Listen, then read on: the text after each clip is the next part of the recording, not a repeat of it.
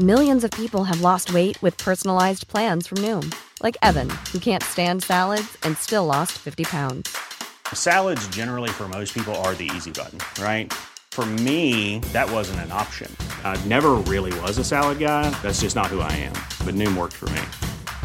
Get your personalized plan today at Noom.com. Real Noom user compensated to provide their story. In four weeks, the typical Noom user can expect to lose one to two pounds per week. Individual results may vary. Coucou. Le 28 septembre 1986, Cyril Béningue et Alexandre Beckrich ne rentrent pas chez eux après avoir passé l'après-midi à jouer sur une voie de chemin de fer. Rapidement, les recherches sont lancées et tournent au cauchemar. Cyril et Alexandre ont été attaqués à coups de pierre. Le tueur a visé la tête. Aucune chance de survie. Un premier suspect est identifié dans les jours qui suivent un certain Patrick Dills, 16 ans, qui, pendant l'enquête de voisinage, a été repéré puisqu'il avait une blessure à la main et a menti sur son alibi. Tout de suite, la machine judiciaire se met en route et s'apprête à passionner la France pendant 13 ans au total. Est-ce que ce gamin, sorti de nulle part, décrit comme presque débile par les psychiatres, a pu avoir un coup de folie ou bien la justice s'est-elle acharnée pour rien? Bienvenue pour une nouvelle HVF.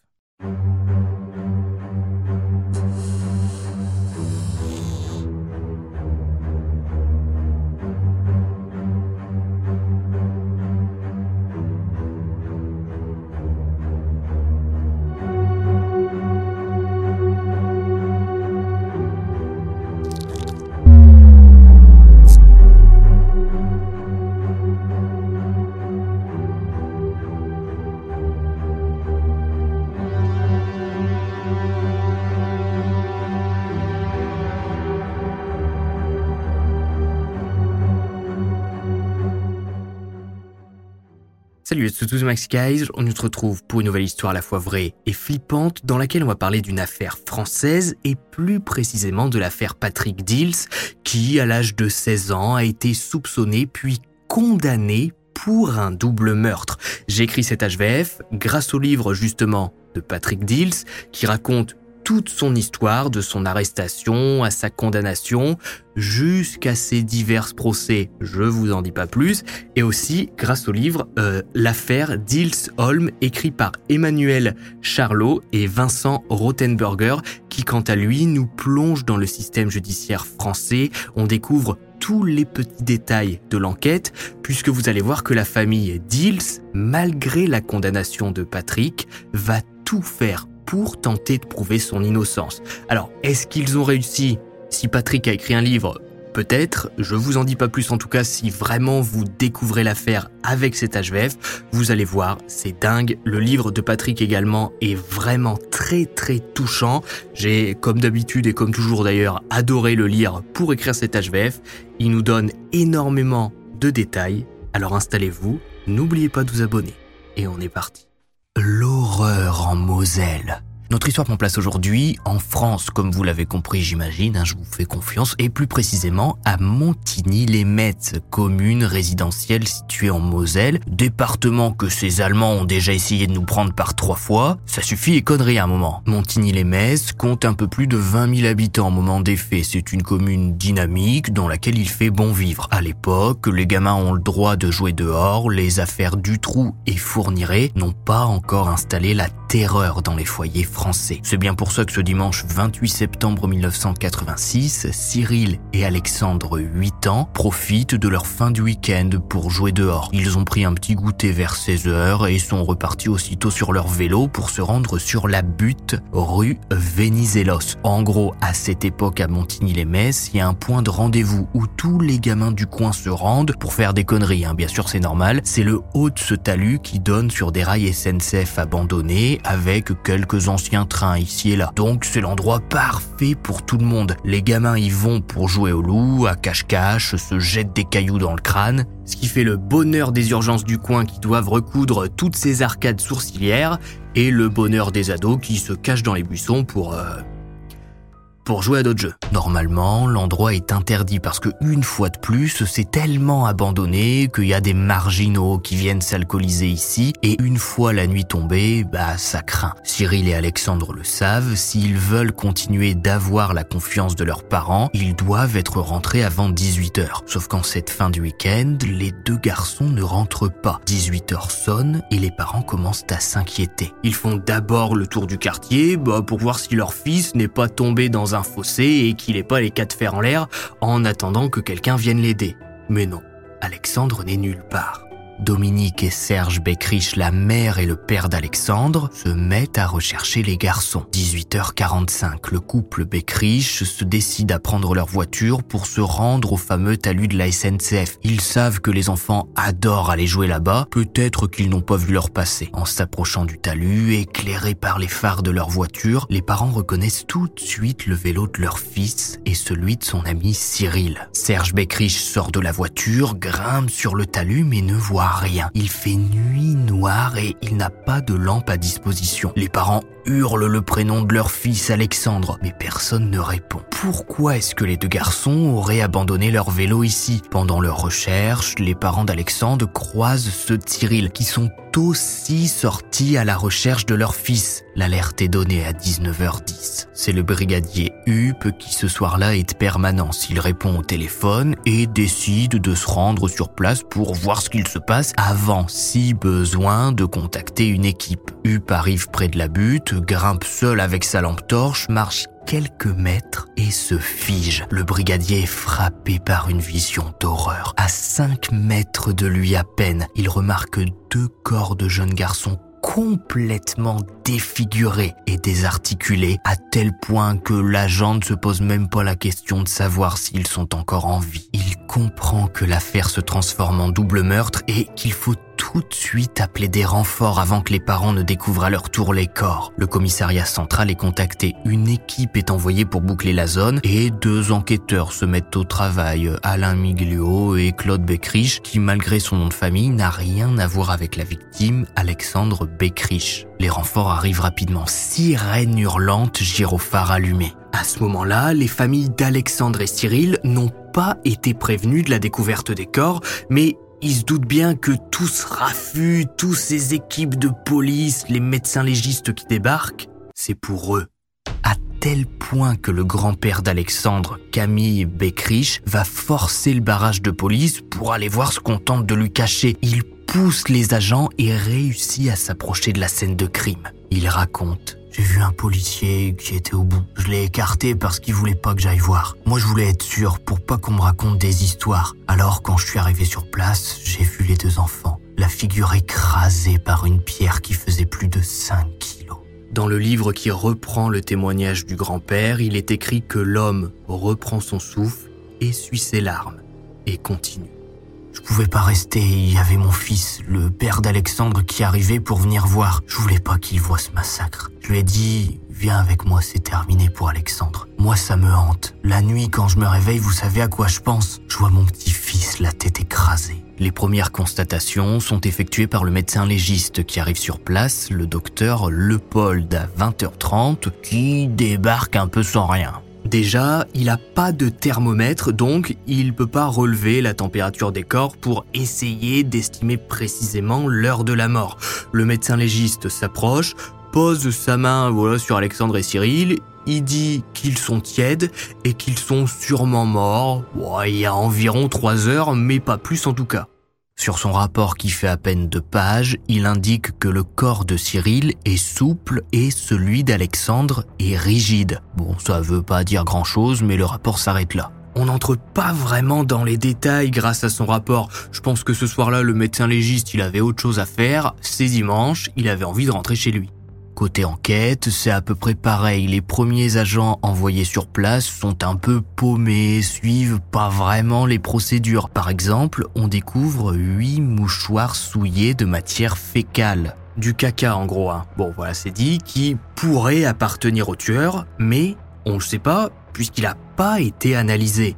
On découvre aussi que certains éléments retrouvés sur la scène de crime ne vont pas être classés comme pièces à conviction, c'est-à-dire qu'ils ne vont pas être stockés proprement, ne vont pas faire l'objet de diverses analyses. Ces éléments, ce sont par exemple la cordelette qui a été retrouvée entre les jambes de Cyril, ou bien les vêtements des deux garçons sur lesquels on aurait pu retrouver des cheveux, des traces, quelque chose. Eh ben non, ça ne devient pas des pièces à conviction. Pas plus que les traces d'essuyage de mains et de bras retrouvés sur les wagons qui n'ont pas été prélevés.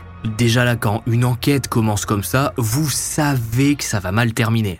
Il est 23h30 lorsque le procureur de la République arrive sur les lieux. C'est Bernard Varlet qui est nommé directeur d'enquête à 3h du matin. Et Bernard Varlet va être un pilier de l'affaire Patrick Dills. Vous allez découvrir le personnage tout au long de cet HVF. Et en parlant des Dills, dès le lendemain, ils reçoivent une visite cordiale. Jusque-là, rien de bien méchant. Toutes les enquêtes depuis des siècles débutent comme ça. On interroge le voisinage. Il est 7h50 du matin lorsque Madame Dill se répond à la porte. Elle explique n'avoir rien vu et Patrick, qui lui aussi donne son témoignage, dit qu'hier il n'est pas sorti, il a rien fait, voilà quoi, il a rien à dire, il est choqué par ce qu'il s'est passé, c'est tout. Il parle pas beaucoup, Patrick. Il a une personnalité vraiment écrasée, très timide. Et pourtant, il ment. Patrick, dès le début, ment aux enquêteurs et ce sera très mal vu par la suite. Alors après, pour sa défense, il était 7h50 du matin.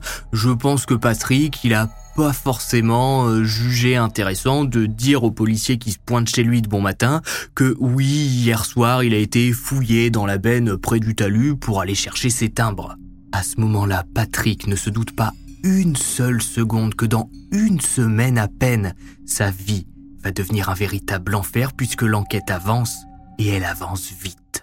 Focus sur les deals. Assez rapidement, pendant l'enquête de voisinage, les agents qui font le tour apprennent que la famille d'Alexandre Beckrich a eu plusieurs soucis avec les Dils, qui, par exemple, faisaient brûler de l'herbe sans fumer tout le quartier. Ou bien, ils accusent aussi le père Dils d'être un voyeur et de passer exprès devant la maison tard le soir pour reluquer la mère d'Alexandre. Bon, ça vaut ce que ça vaut et c'est pas de là que va venir l'acharnement judiciaire dont va être victime Patrick, mais ça permet aux enquêteurs de savoir que entre les familles, il y avait des tensions. Tout va partir d'un témoignage anonyme donné à l'enquêteur Varley, témoin anonyme dont le nom n'est jamais sorti, même pas à l'heure actuelle. Mais Varley répétera partout plus tard dans toutes ses interviews que ce témoin, il est digne de confiance, il le connaît, et c'est pour ça qu'il a décidé de suivre la piste donnée 10 ans dans le cadre du double meurtre. Intéresse-toi aux deals. Tout part de là, et accrochez-vous, mettez-vous à l'aise là où vous êtes, parce que ça va aller très vite.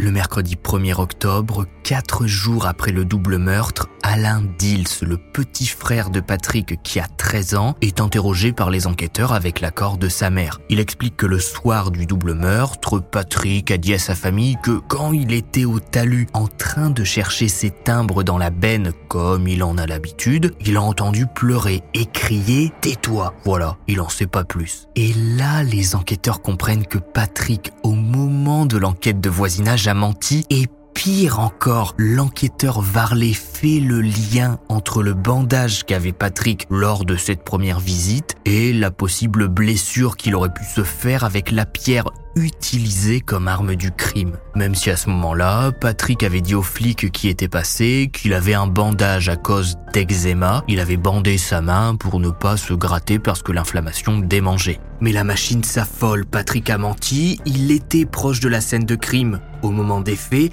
il est vu le lendemain avec un bandage à la main. C'est une enquête facile. On ramène le petit frère Alain chez lui et à 14h30 ce même jour, les enquêteurs foncent au restaurant La Crémaillère, non pas pour manger le plat du jour, mais pour arrêter Patrick qui travaille en cuisine. À partir de là, grâce au livre de Patrick Dills, on sait parfaitement ce qu'il se passe. Patrick explique qu'il est arrêté cet après-midi-là avec son collègue présent avec lui, un certain Thierry Chrisman, 15 ans. Les deux garçons ont quasiment le même âge et font leur apprentissage au restaurant. Ils sont placés en garde à vue. Thierry est interrogé en premier pour savoir si Patrick lui a dit quelque chose, mais rien ne ressort de l'interrogatoire. Thierry est stressé et les policiers en jouent. À tel point qu'à la fin de la garde à vue, ils vont aller voir Thierry et lui dire Patrick il a avoué et en plus il a dit qu'il avait un complice et ce complice c'était toi Thierry donc tu vas aller le rejoindre en cellule. Thierry s'effondre, crie, pleure, il dit qu'il a rien fait et qu'il comprend pas. Et le flic lui dit que oh, ça va, on rigole. Patrick, il a rien dit du tout. Allez, t'es libre, tu vas retourner chez tes parents. Thierry est encore traumatisé. Hein. Patrick, de son côté, raconte son témoignage dans son livre.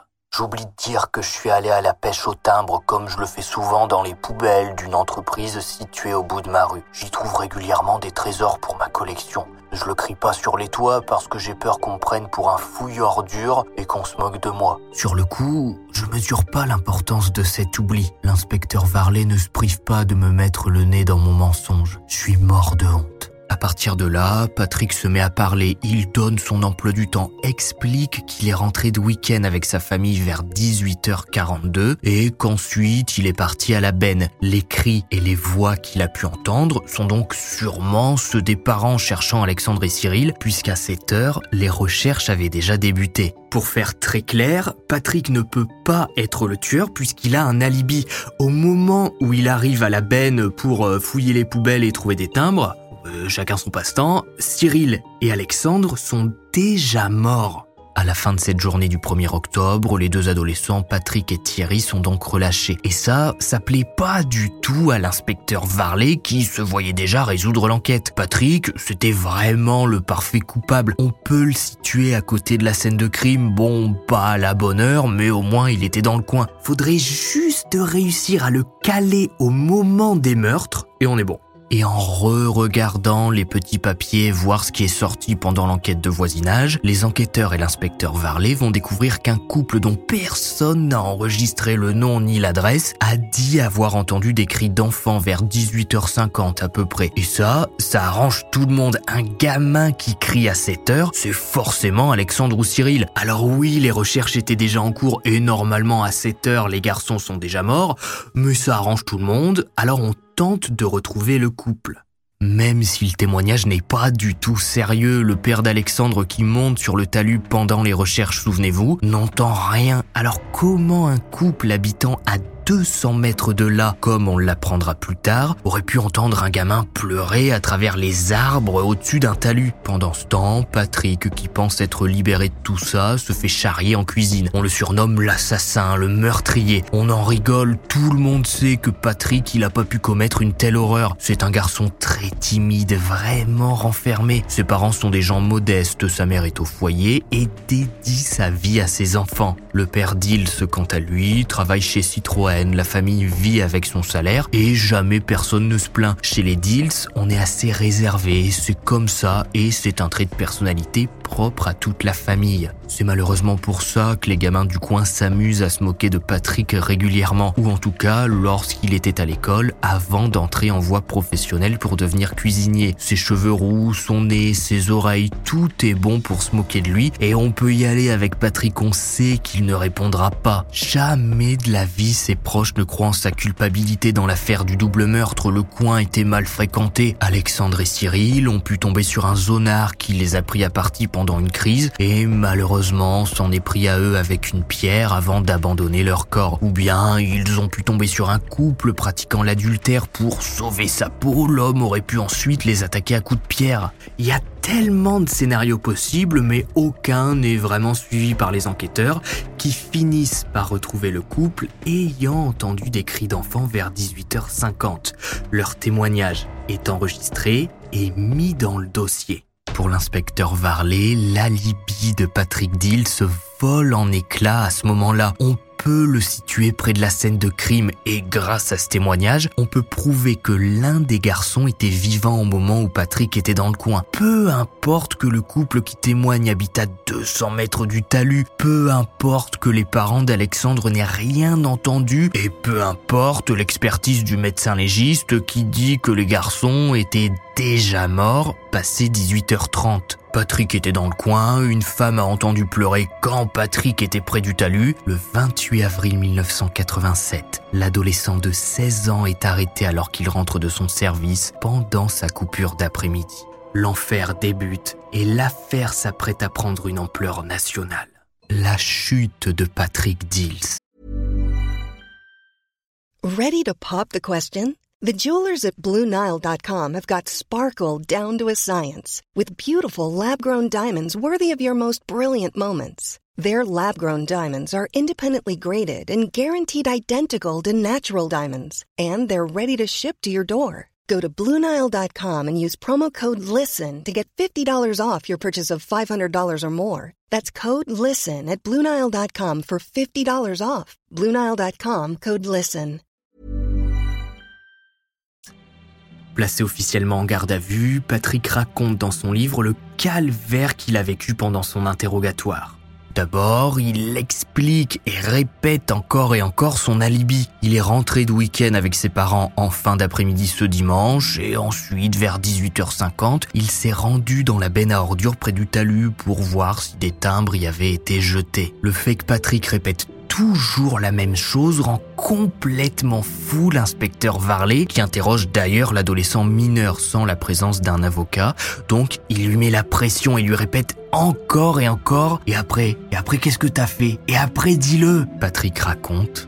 Ben, j'ai refermé la benne, puis je suis allé me dégourdir un peu les jambes. Je venais de passer deux heures en voiture et grand comme je suis, bah mes jambes étaient engourdies. J'ai remonté la rue, là j'ai vu une voiture dont les phares étaient allumés. J'ai aperçu deux vélos et j'ai entendu une voix de femme crier Alexandre Je suis rentré chez moi en courant parce que j'avais peur. Varley attaque de nouveau. Pourquoi t'as eu peur? T'as eu peur de quoi, mon garçon? Comment on peut faire du mal à deux gamins et avoir peur? Patrick Dill se va passer trois jours et deux nuits en garde à vue. Il est harcelé par les enquêteurs et l'inspecteur Varley qui n'ont rien contre l'adolescent, mais veulent lui faire dire leur vérité à tel point qu'ils vont dire à Patrick que son père a dit qu'il était parti non pas cinq minutes, mais un quart d'heure, et le harcèlement reprend. Qu'est-ce que t'as fait pendant ces dix autres minutes où t'étais pas à la benne, mon garçon? Dis-le, t'as fait quoi, mon garçon? Patrick est à peine nourri pendant ces nuits de garde à vue. On l'épuise psychologiquement pour le faire parler. La nuit, Patrick raconte être presque torturé par les agents en charge de garder les cellules de garde à vue. Il est insulté, rabaissé, on le menace de mort. Tout ça à 16 ans. Au petit matin du troisième jour, Patrick est de nouveau sorti de sa cellule de garde à vue. C'est le dernier délai pour tenter de le faire avouer. Cette fois, les enquêteurs l'emmènent dans leur salle de repos, lui servent un café, un croissant, sont beaucoup plus gentils avec lui, lui parlent de timbre, de cuisine, de son apprentissage en cours. Tous sont très gentils avec lui. Patrick est cette fois après le petit déjeuner bien cordial, interrogé par un autre inspecteur, Monsieur Marcheguet. Et c'est là, dans les dernières heures de garde à vue que l'horrible scénario se dessine. L'inspecteur Marcheguet se place face à Patrick et lui livre son scénario, lui dit d'après lui ce qui a pu se passer et pourquoi Patrick en serait venu à écraser le crâne des garçons avec une pierre. À ce moment-là, Patrick, il a très peu dormi, il a très peu mangé, il n'a pas vu ses parents depuis 48 heures, alors il écoute. Imaginons, j'insiste, hein, ce sont que des suppositions. Tu vas à la benne, tu en ressors et il reste 10 minutes. Tu remontes la rue et tu vois deux vélos. Tu montes le talus pour voir à qui ils appartiennent et tu aperçois deux garçons. Tu connais l'un d'eux, c'est ton petit voisin. Ce sont des enfants, ils sont mesquins et se moquent de toi, de ton allure. Tu détestes qu'on se moque de toi. Peut-être ont-ils rigolé de la couleur carotte de tes cheveux, de ton grand nez ou bien de ta drôle de démarche. Ils t'ont peut-être même vu euh, en train de faire caca dans un buisson. Alors là, c'est clairement une balle perdue contre Patrick, hein, c'est gratos. Là, énervé, qu'est-ce que tu fais? Ben, tu prends une pierre, tu veux leur faire peur, mais t'en blesses un. Paniqué, tu sais plus quoi faire, tu prends une deuxième pierre, tu frappes le deuxième gamin et tu cherches une grosse pierre pour terminer le travail et tu le termines. Puis tu rentres chez toi en courant. Tu rentres, tu te laves les mains, en 10 minutes, t'as pu faire tout ça. C'était un accident, tout le monde peut comprendre. Une fois que t'auras tout expliqué, bah, tu pourras retrouver tes parents, retourner à ton travail comme avant. Et là, c'est le grand classique, un suspect, même innocent, quand il est épuisé psychologiquement, il ne retient que ça. Si tu avoues, tout redeviendra comme avant. Patrick réfléchit, les yeux plein de larmes et dit Oui, oui, oui, c'est, c'est comme ça que j'ai fait. C'est bien toi qui as tué les enfants à Montigny-les-Messes du coup. Ben oui. Il sera prouvé plus tard par les experts psychiatriques que Patrick, à l'âge de 16 ans, avait la capacité mentale d'un garçon de 8 ans. Mais c'est trop tard, ces mots sont inscrits, enregistrés, et la machine judiciaire se met en marche. Devant l'inspecteur Varley, Patrick récite le scénario que Marcheguet vient de lui présenter, toujours dans l'espoir de sortir d'ici rapidement. Puis vient le moment de voir sa mère avant d'être emmené devant le juge d'instruction qui doit officiellement l'accuser du double meurtre. En présence de l'inspecteur Varley, Patrick voit sa mère. Derrière lui, l'inspecteur lui ordonne de dire que c'est lui le coupable. Patrick acquiesce, mais Madame Dills n'y croit pas une seule seconde. Il écrit Maman ne me croit pas, bien sûr, pas une seule seconde, elle n'a cru cet immonde mensonge. Il lui a juste suffi de me regarder dans les yeux pour comprendre. Madame Dill se tente de raisonner son fils. On t'a interrogé trop longtemps, Patrick, on t'a fait dire n'importe quoi. Rapidement, l'adolescent est descendu au sous-sol et mis en cellule. Dès le lendemain de ses aveux, Patrick est déféré devant la juge d'instruction, toujours sous la surveillance de l'inspecteur Varley, qui entre même dans le bureau avec Patrick pour qu'il réitère ses aveux. Puisque si Patrick dit qu'il veut se rétracter et qu'en fait il a avoué sous la pression, il risque d'être remis en liberté et l'enquête repart de zéro.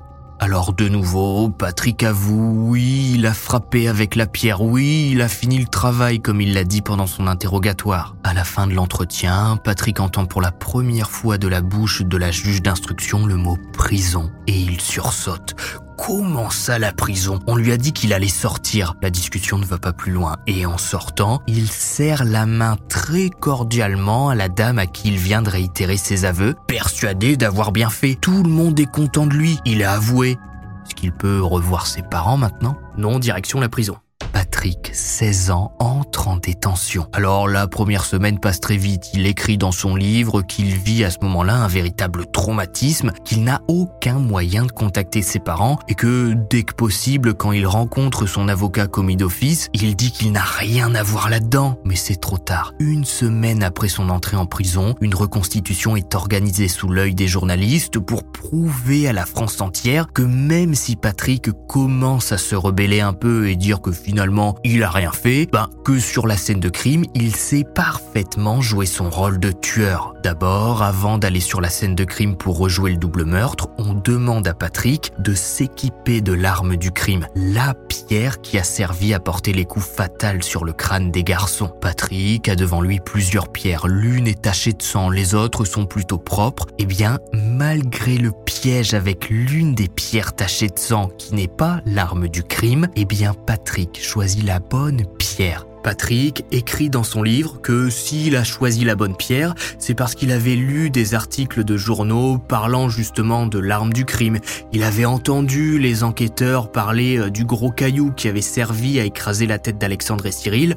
Donc, par déduction, quand il a eu toutes ces pierres devant lui, ben, par malheur, il a choisi la bonne celle qui a servi au tueur. Arrivé sur le fameux talus, entouré de policiers, de l'inspecteur Varley et des journalistes, Patrick Dill se rejoue le scénario qu'on lui a appris. Il grimpe sur la butte, fait semblant de percevoir les garçons, attrape une pierre et se place au-dessus d'un mannequin. Patrick écrit C'en est trop, je peux pas mimer les monstruosités d'un fou sanguinaire. Comme pétrifié, je bouge plus et reste accroupi sans dire un mot. Alors la juge insiste d'un ton sec. Patrick, vous devez toucher les mannequins, ils sont déjà morts. Alors, épouvanté cette fois encore, j'obéis. Patrick frappe encore et encore le crâne des mannequins. Pendant ce temps, un chronomètre tourne pour savoir s'il aurait eu le temps de commettre le crime en moins de 10 minutes. On est à ce moment-là à 8 minutes 29. Alors, comme il l'aurait fait lors des meurtres, Patrick quitte la scène de crime comme s'il était de nouveau propulsé au moment des faits. Il regarde les wagons, s'imagine les corps, fait semblant de s'enfuir en courant jusque chez lui. Bingo, dix minutes sont bien là. Patrick retourne en prison à la fin de journée. Il y vient un enfer, est abusé sexuellement, battu régulièrement. Patrick Dills va passer deux ans en détention. Il fête ses 18 ans en prison et son avocat, Bertrand Baker, qui le soutient depuis le début et qui a lui aussi assisté à la reconstitution, est depuis persuadé de l'innocence de Patrick. La date du procès est fixée à janvier 1989. Patrick a hâte Enfin, il va pouvoir crier son innocence. Les jurés vont forcément le croire en voyant comment l'enquête a été menée. Sauf que ce qui est présenté au procès, ce sont les documents officiels dans lesquels Patrick avoue plusieurs fois des photos pendant lesquelles on le voit rejouer la scène de crime. On s'en rend peut-être pas compte, mais le travail est colossal pour l'avocat Bertrand Baker qui ne le dit pas à Patrick, mais ce premier procès, ça sent vraiment pas bon.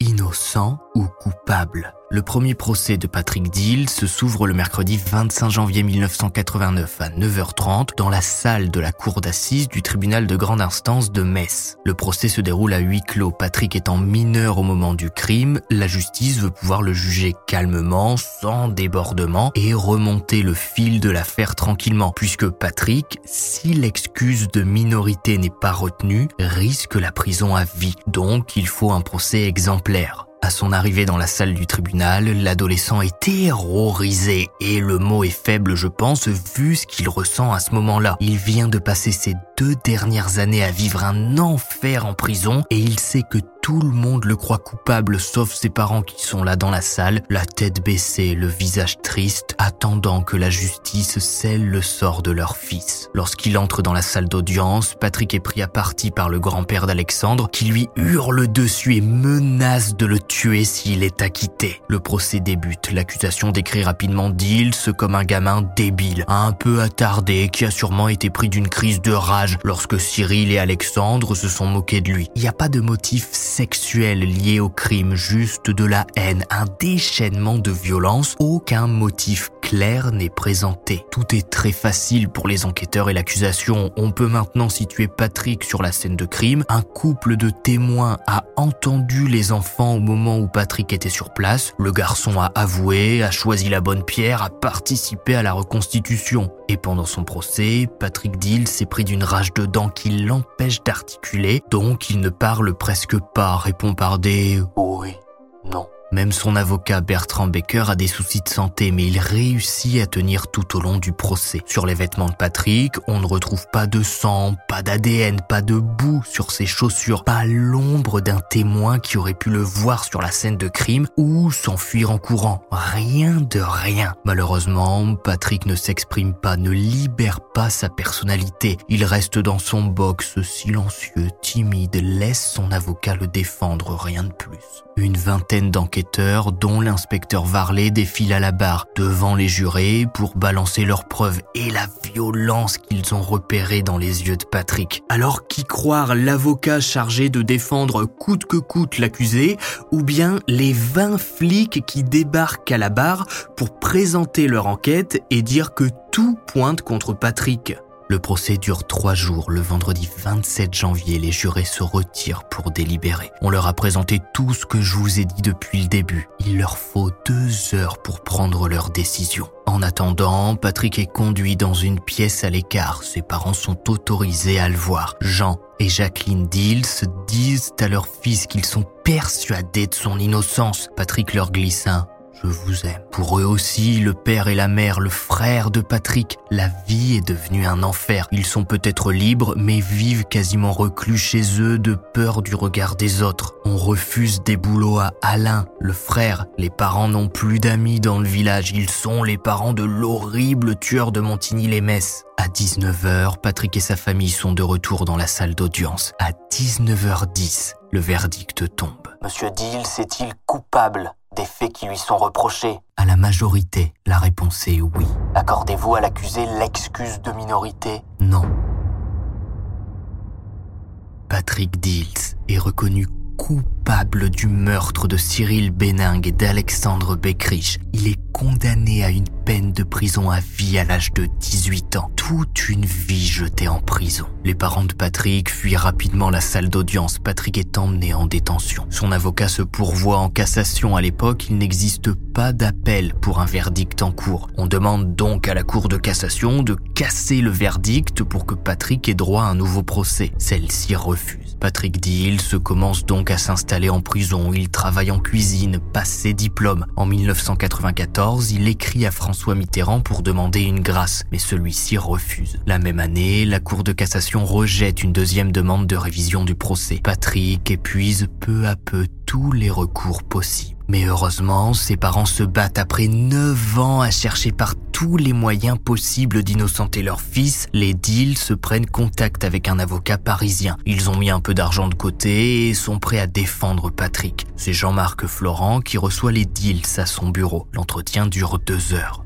Et là, franchement, j'étais abasourdi en lisant ce qu'il s'est passé pendant l'entretien avec Maître Florent, parce que Madame Dills, qui a parfaitement préparé l'entretien, va expliquer à l'avocat que si on n'arrive pas à innocenter Patrick, qui de toute façon a été jugé coupable, il faut retrouver le vrai tueur, celui qui a vraiment attaqué les garçons. C'est à ce moment-là que la mère de Patrick Dills, qui a parfaitement préparé le rendez-vous avec l'avocat, sort un article de journal qui dresse le portrait de Francis Holm, un tueur en série français qui a horrifié la France au début des années 90 lorsque son parcours meurtrier a été présenté, mais on entrera dans les détails après, vous en faites pas. La mère de Patrick explique que l'article indique que Francis Holm se trouvait dans l'est de la France entre mai et octobre 1986. Le crime de Montigny-les-Messes a été commis en septembre il aurait donc pu être dans le coin. Dans son mode opératoire, on retrouve comme arme déjà utilisée des pierres. Et Francis s'est déjà attaqué à des jeunes garçons. Jean-Marc Florent prend donc le dossier en main et va voir de son côté, avec ses moyens, si oui ou non, il est possible de pointer du doigt Francis Holm dans le double meurtre de Montigny-les-Messes. L'objectif est de susciter un doute au sein de la justice et de l'opinion publique puisque le doute doit toujours profiter à l'accusé. La piste Holm.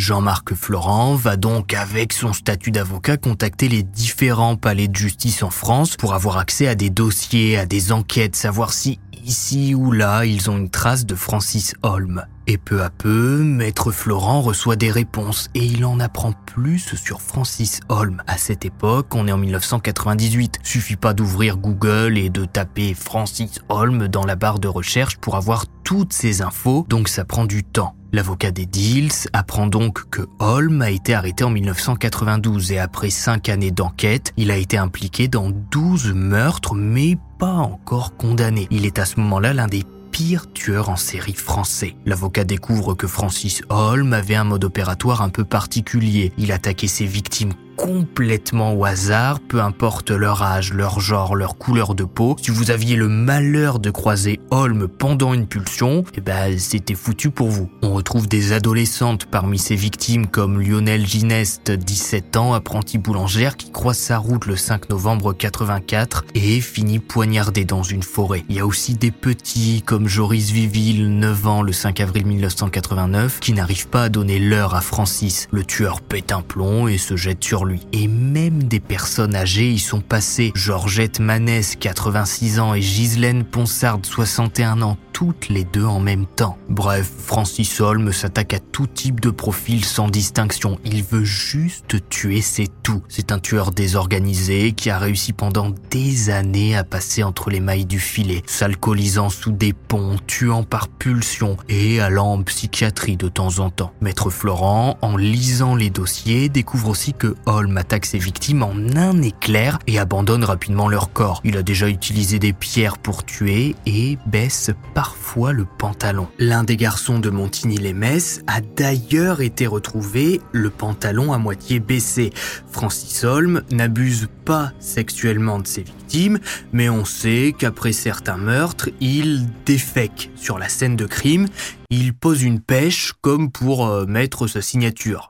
Quand on sait que des excréments et des mouchoirs ayant servi de papier toilette sont retrouvés à Montigny-les-Messes, ça commence un peu à titiller Maître Florent. Toute cette histoire, surtout que le double meurtre de Cyril et Alexandre n'a pas de motif tout a été fait en un éclair. C'est forcément l'œuvre d'un tueur déséquilibré comme les Francis Holm. Mais alors, bon, euh, c'est super, Francis Holm, vu ses antécédents, il aurait pu parfaitement commettre le double meurtre de Montigny-les-Messes, mais bah, il va falloir bien plus pour réussir à faire innocenter Patrick Dills, qui de toute façon a été condamné. Faudrait par exemple pouvoir situer Francis Holm au moment des faits à Montigny-les-Messes, et plus précisément à côté du talus SNCF, ce serait déjà énorme. Alors, Maître Florent continue de travailler, il lit ses dossiers, envoie des lettres, attend des réponses, et un jour, dans le bureau de Jean-Marc Florent, se pointe Dominique Rizet, que l'on connaît tous aujourd'hui comme le grand chroniqueur judiciaire français. Il est passé par Fait entrer l'accusé, BFM, etc. Mais à l'époque, il est grand reporter au Figaro Magazine. Il se passionne déjà pour les affaires judiciaires et va à la rencontre de Maître Florent, qu'il sait être l'avocat de Patrick Dills, parce qu'il a une info. Dominique Rizet explique à huis clos que l'un de ses amis flics, un certain Jean-François Abgral, a reçu la lettre de l'avocat demandant des infos sur Francis Holm. Et en lisant, le flic a eu un déclic, puisque quand il a interrogé Francis Holm en 1992 au moment de son arrestation, six ans après le double meurtre de Montigny-les-Messes, Francis lui a un peu raconté sa vie. Et en fait, ben, faut savoir que Francis Holm, dans ses aveux, il a pour habitude d'un peu tout mélanger et après, c'est aux enquêteurs de tout remettre dans l'ordre. Et eh bien, en 1992, il explique qu'un jour, il faisait une promenade à vélo le long d'une voie de chemin de fer dans l'est de la France. Il a expliqué être passé près d'un talus et là, deux gamins lui ont jeté des cailloux. Foudrage, il a voulu aller les corriger, a posé son vélo quelque part et c'est le trou noir. Il se souvient plus de rien, mais quand il est repassé près du talus, il a vu tout un tas de flics et il est reparti. À ce moment-là, Abgral, le policier qui interroge Francis Holm en 1992, ben, il fait pas le lien avec le double meurtre de Montigny-les-Messes qui a eu lieu il y a plusieurs années déjà. Patrick Dills a été condamné, L'affaire est résolue, pas besoin d'y repenser, mais des années après les faits, quand il relit le procès verbal de Francis Holm lorsqu'il l'interroge, effectivement, il fait le rapprochement.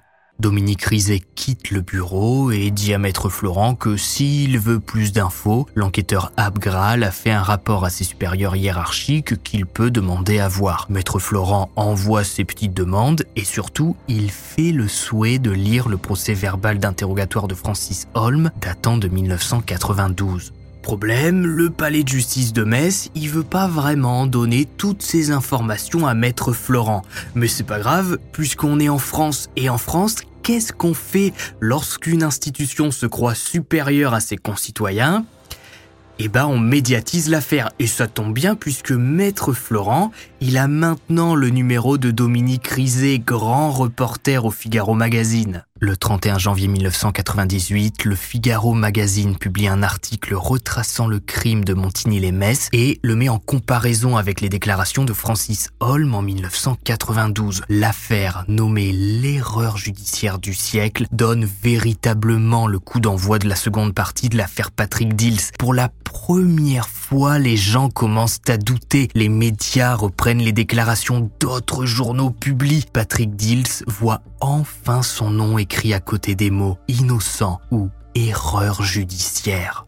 Dans le même temps, forcément, les demandes de Maître Florent se débloquent. Le parquet de Metz, qui a un coup de chaud, lui envoie le procès verbal et le dossier de Francis Holm, dans lequel l'avocat découvre que le tueur en série a été contrôlé près de la voie ferrée à Montigny-les-Metz par les forces de l'ordre au moment des faits. Il a enfin la preuve ultime. Francis Holm était à Montigny-les-Metz au moment du double meurtre. L'affaire s'enflamme, la France se passionne de nouveau pour le cas Patrick Dills. Les journaux en parlent, le soir aux 20h on suit les avancées. Un comité de soutien se met en place. Des habitants de la rue Venizelos montent au créneau, disent qu'ils n'ont rien entendu à 18h50 au moment où apparemment Patrick était en train de frapper les garçons. Pire encore, certains affirment avoir vu l'adolescent rentrer tranquillement chez lui et à aucun moment il ne s'est dirigé vers le talus. L'inspecteur Varlet attaque lui aussi, il défend son enquête et ses équipes aucune erreur n'a été commise. Patrick est coupable, c'est tout. Les familles d'Alexandre et Cyril le suivent. Et pourtant, comme prévu, le doute fait son bout de chemin. Francis Holm, qui est toujours en vie à ce moment-là, est incarcéré est de nouveau interrogé. Il parle lui aussi avec ses propres mots, à sa manière, dit qu'il est bien passé dans la rue, qu'il a vu les garçons qui lui ont jeté des pierres, mais il se refuse à avouer les meurtres. Il a voulu aller les corriger, ne se souvient de rien, mais quand il est revenu, ben les garçons étaient morts. Pendant trois ans, Patrick suit les infos, mais se rend bien compte que personne n'a vraiment envie de le faire sortir. Le 3 avril 2001, la Cour de révision doit statuer sur son sort pour savoir si oui ou non, il doit avoir droit à un nouveau procès.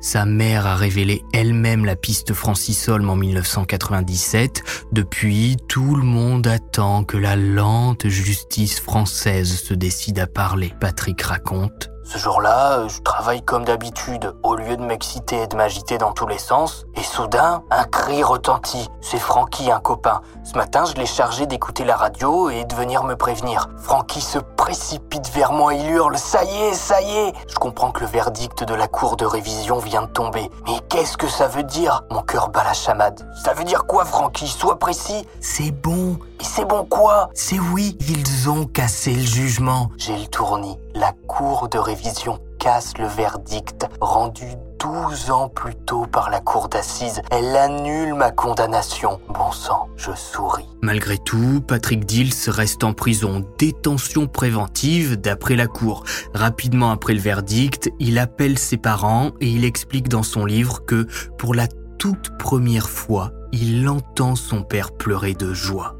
Son prochain procès, son deuxième procès du coup, aura lieu dans trois mois, au mois de juin, à huis clos. Le procès est exactement le même que le premier et c'est sûrement ce qui va jouer contre Patrick. Les enquêteurs témoignent de nouveau. Varley et Marcheguet disent que Patrick est coupable.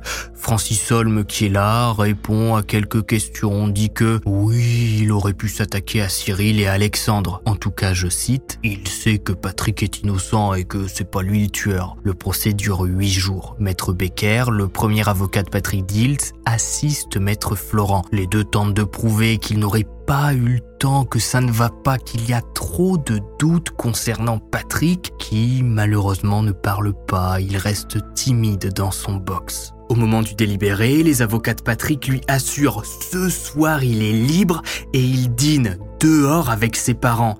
Sauf que bah, le délibéré, il tarde à venir et 6 heures passent. Demain, Patrick fêtera son 31e anniversaire en homme libre ou en prison. Les jurés reviennent. Patrick Dills est-il coupable du double homicide perpétré sur les personnes d'Alexandre Beckrich et de Cyril Béningue? Coupable.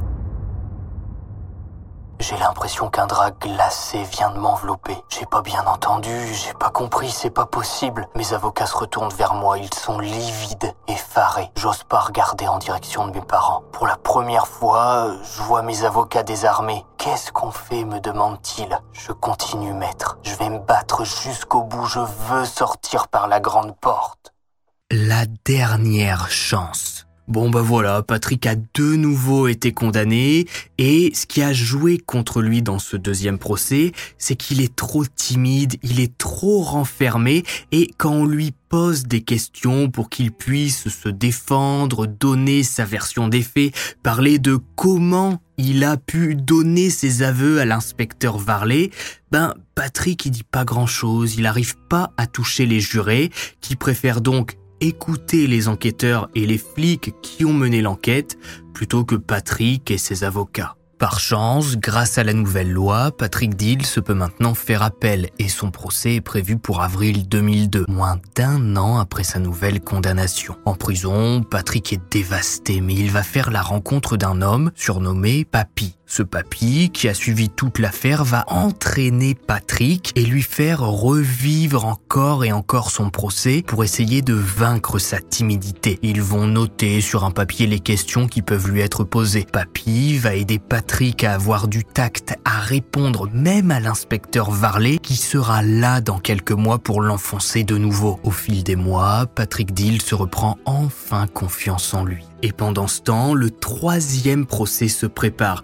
Le second avait été organisé rapidement pour que la justice puisse montrer qu'elle ne s'était pas trompée, mais plus le temps passe, plus des éléments jouent en la faveur de Patrick. Une contre-enquête a été lancée. Une équipe complète travaille à temps plein sur l'affaire avec des technologies de pointe. Grâce à des logiciels, ils enregistrent minute par minute le jour du double meurtre et y incluent les différents témoignages. Cette nouvelle équipe d'enquêteurs qui prépare le procès est formelle. Les garçons ont donné signe de vie pour la dernière fois à 17h15. Entre 18h45 et 19h, les parents se trouvent au bas du talus. La famille Dills rentre de week-end à 17h55 et Patrick va ensuite à la benne. Il est donc absolument impossible que Patrick Dills ait commis le meurtre. On a beau tordre les horaires dans tous les sens dans cette affaire, ça ne fonctionne pas. Patrick n'a pas pu attaquer Alexandre et Cyril alors qu'il était encore dans la voiture avec ses parents sur la route du retour. Et si Alexandre et Cyril étaient encore en vie vers 19h, comment est-ce qu'il a pu les attaquer à coups de pierre sans que les parents d'Alexandre qui sont en bas du talus n'entendent rien? Toute cette histoire repose sur ce timing précis qui a été tordu par les premiers enquêteurs, puis mis sous le tapis quand on a réussi à faire avouer Patrick. Mais si on revient au début de l'enquête, le château de cartes s'effondre. Cette nouvelle équipe se focalise aussi sur Francis Holm qui se fait interner le lendemain du double meurtre comme il l'a déjà fait précédemment. Son mode opératoire correspond parfaitement à ce qui a été trouvé sur la scène de crime. Les excréments, le pantalon baissé, la vulnérabilité des victimes, un lieu discret, un déchaînement de violence sans raison. Et surtout, on a ces pseudo-aveux qu'il fait en 1992 parlant de vélo et de talus. Et on sait qu'il était sur place puisqu'il est contrôlé à ce moment-là. Plus incroyable encore, deux pêcheurs vont dire l'avoir trouvé ivre-mort ce jour, ensanglanté, non loin du lieu du crime. Ils l'ont ramené chez sa grand-mère. Alors les pêcheurs s'étaient pas manifestés à l'époque parce que bah, le crime avait fini par être résolu, Patrick Dills avait été condamné, mais là, en voyant qu'on commence à parler de Francis Holm dans le double meurtre de Montigny-les-Metz, ils se sont dit que ça valait peut-être la peine euh, de témoigner. Le troisième procès de Patrick Dill, c'est cette fois-ci ouvert au public. Maître Florent veut que la France entière puisse suivre l'audience pour être enfin convaincu de l'innocence de Patrick. Le comité de soutien est là avec des banderoles. Cette fois, c'est la bonne tout le monde y croit. L'enquête a été retravaillée, l'inspecteur Varley et Marcheguet n'ont plus le pouvoir pour manipuler les heures du crime à leur guise. Le 8 avril 2002, le procès débute. Cette fois, la plupart des enquêteurs sont du côté de Patrick Dills. La nouvelle équipe présente ses conclusions avec les vrais horaires et pointe du doigt Francis Holm. Les avocats des familles d'Alexandre et Cyril, quant à eux, veulent faire condamner Patrick, mais ils ont beaucoup de mal face aux conclusions de la nouvelle enquête. Francis Holm est amené à témoigner et il répète plusieurs fois sans jamais avouer que ce qu'il sait, c'est que c'est pas Patrick Dills le coupable du double meurtre. L'inspecteur Varley est là aussi, il a son petit moment devant les jurés, mais cette fois ne convainc personne puisqu'il se base sur sa propre enquête qui a complètement été jeté à la poubelle par les nouveaux flics en charge de préparer le procès. Il se ridiculise tellement que parfois la salle rigole, tellement il insiste sur des horaires qui n'existent pas. Le 24 avril, après 16 jours de procès, le jury se retire pour délibérer. Il faut deux heures et demie pour que le verdict soit rendu. Patrick Dill se tremble, jamais il n'a eu aussi peur. S'il est de nouveau reconnu coupable, c'est terminé, plus personne ne croira en son innocence. Patrick Dill est-il coupable du double homicide perpétré sur les personnes d'Alexandre Beckrich et Cyril Benning Non coupable. Après 15 années de prison, Patrick Dill s'est déclaré non coupable du double meurtre de Montigny-les-Metz, comme il en avait rêvé depuis des années. Il sort en enfin par la grande porte du tribunal. Et aujourd'hui, Patrick Dills est libre après 15 années de prison. Et si j'avais sorti cet HVF quelques années plus tôt, on se serait arrêté là. Mais pourtant, l'affaire de Montigny-les-Metz a bien fini par être résolue. Tout d'abord, concernant Patrick Dills, il a réussi à refaire sa vie, s'est marié et a eu des enfants. Il est resté dans le paysage médiatique pendant plusieurs années lorsqu'il a sorti son livre, mais aussi pour participer à diverses émissions pour parler de l'erreur judiciaire qu'il a vécue. La justice lui a donné un million d'euros pour le dédommager, ce qui fait un peu plus de 60 000 euros par année de prison. C'est absolument lamentable au vu de ce qu'il a vécu. Il est bien évidemment resté très proche de sa famille. Sa mère, Jacqueline Dills, la première personne qui a réussi à faire le lien avec Francis Holm est décédée le 29 mars 2014 à l'âge de 72 ans. Elle restera à jamais dans l'histoire judiciaire la mère qui, persuadée de l'innocence de son fils, a réussi avec un simple article de presse découpé dans le journal régional parlant de Francis Holm à planter ce petit doute dans la tête de la justice qui a mené à la libération de son fils. Jean Dils, le patriarche, est toujours en vie. En tout cas, aucun article ne parle de son décès. Il vit discrètement comme il l'a toujours fait. L'inspecteur Varley n'est jamais revenu sur son enquête et reste persuadé encore aujourd'hui de la culpabilité de Patrick Dills. Il n'a jamais avoué avoir manipulé les horaires à sa guise pour réussir à caler Patrick sur les lieux du crime. Le procès de Francis Holm dans l'affaire Montigny-les-Metz a finalement eu lieu en 2017. Il a bien été prouvé qu'il était sur place. Les garçons lui ont jeté des pierres, il a été pris de colère et les a massacrés gratuitement avant de s'alcooliser sous un pont et d'aller en psychiatrie le lendemain. Les meurtres de Cyril et Alexandre ajoutent donc deux victimes à la liste des malheureux qui ont officiellement croisé la route de Francis Holm, portant son nombre à 11. Les parents d'Alexandre et Cyril ont assisté dignement au procès, comme toujours en larmes lorsqu'il fallait évoquer leurs enfants 31 ans après les faits. Patrick Dill se conclut son livre par ces mots. J'aurais aimé avoir vraiment 20 ans pour découvrir l'existence, les premiers amours, les fiestas entre potes, les prémices de l'indépendance. Ce sont des années qui ne se retrouvent pas. Je ne les ai pas vécues et ne les vivrai jamais. C'est trop tard. Merci à ceux qui ont eu confiance en ma parole. Merci à ceux qui ont le courage de réviser leur jugement. J'étais dans l'ombre et on m'a jeté dans la lumière. Je vais quitter la lumière pour rentrer dans l'ombre et faire ma vie. Si vous avez regardé cette longue HVF française jusqu'au bout, écrivez justice en commentaire puisque finalement la justice a fini par être rendue.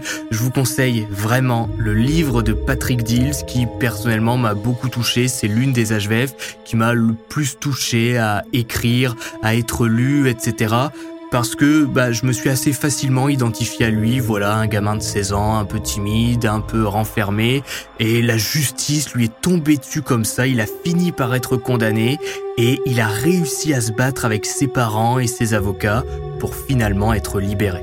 Bref, c'est vraiment un super livre, je sais pas s'il est encore euh, imprimé, moi je sais que je l'ai acheté d'occasion, mais je vous le conseille si vraiment vous voulez vous plonger dans la tête de Patrick et vraiment vous rendre encore plus compte de ce qu'il a vécu. Restez Max Guys, n'hésitez pas à me dire si vous connaissiez l'affaire ou si vous l'avez redécouverte grâce à cet HVF. On se retrouve vendredi prochain à 18h pour une nouvelle histoire à la fois vraie et flippante. N'oubliez pas le pouce bleu, de vous abonner, ça fait toujours plaisir. Et puis.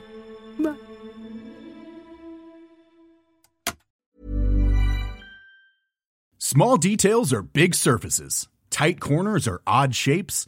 Flat, rounded, textured or tall. Whatever your next project, there's a spray paint pattern that's just right. Because Rust new Custom Spray 5 in 1 gives you control with five different spray patterns. So you can tackle nooks, crannies, edges, and curves without worrying about drips, runs, uneven coverage, or anything else. Custom Spray 5 in 1. Only from Rust Planning for your next trip? Elevate your travel style with Quince. Quince has all the jet setting essentials you'll want for your next getaway, like European linen, premium luggage options, buttery soft Italian leather bags, and so much more. And is all priced at 50 to 80% less than similar brands. Plus, Quince only works with factories that use safe and ethical manufacturing practices. Pack your bags with high-quality essentials you'll be wearing for vacations to come with Quince. Go to quince.com slash pack for free shipping and 365-day returns.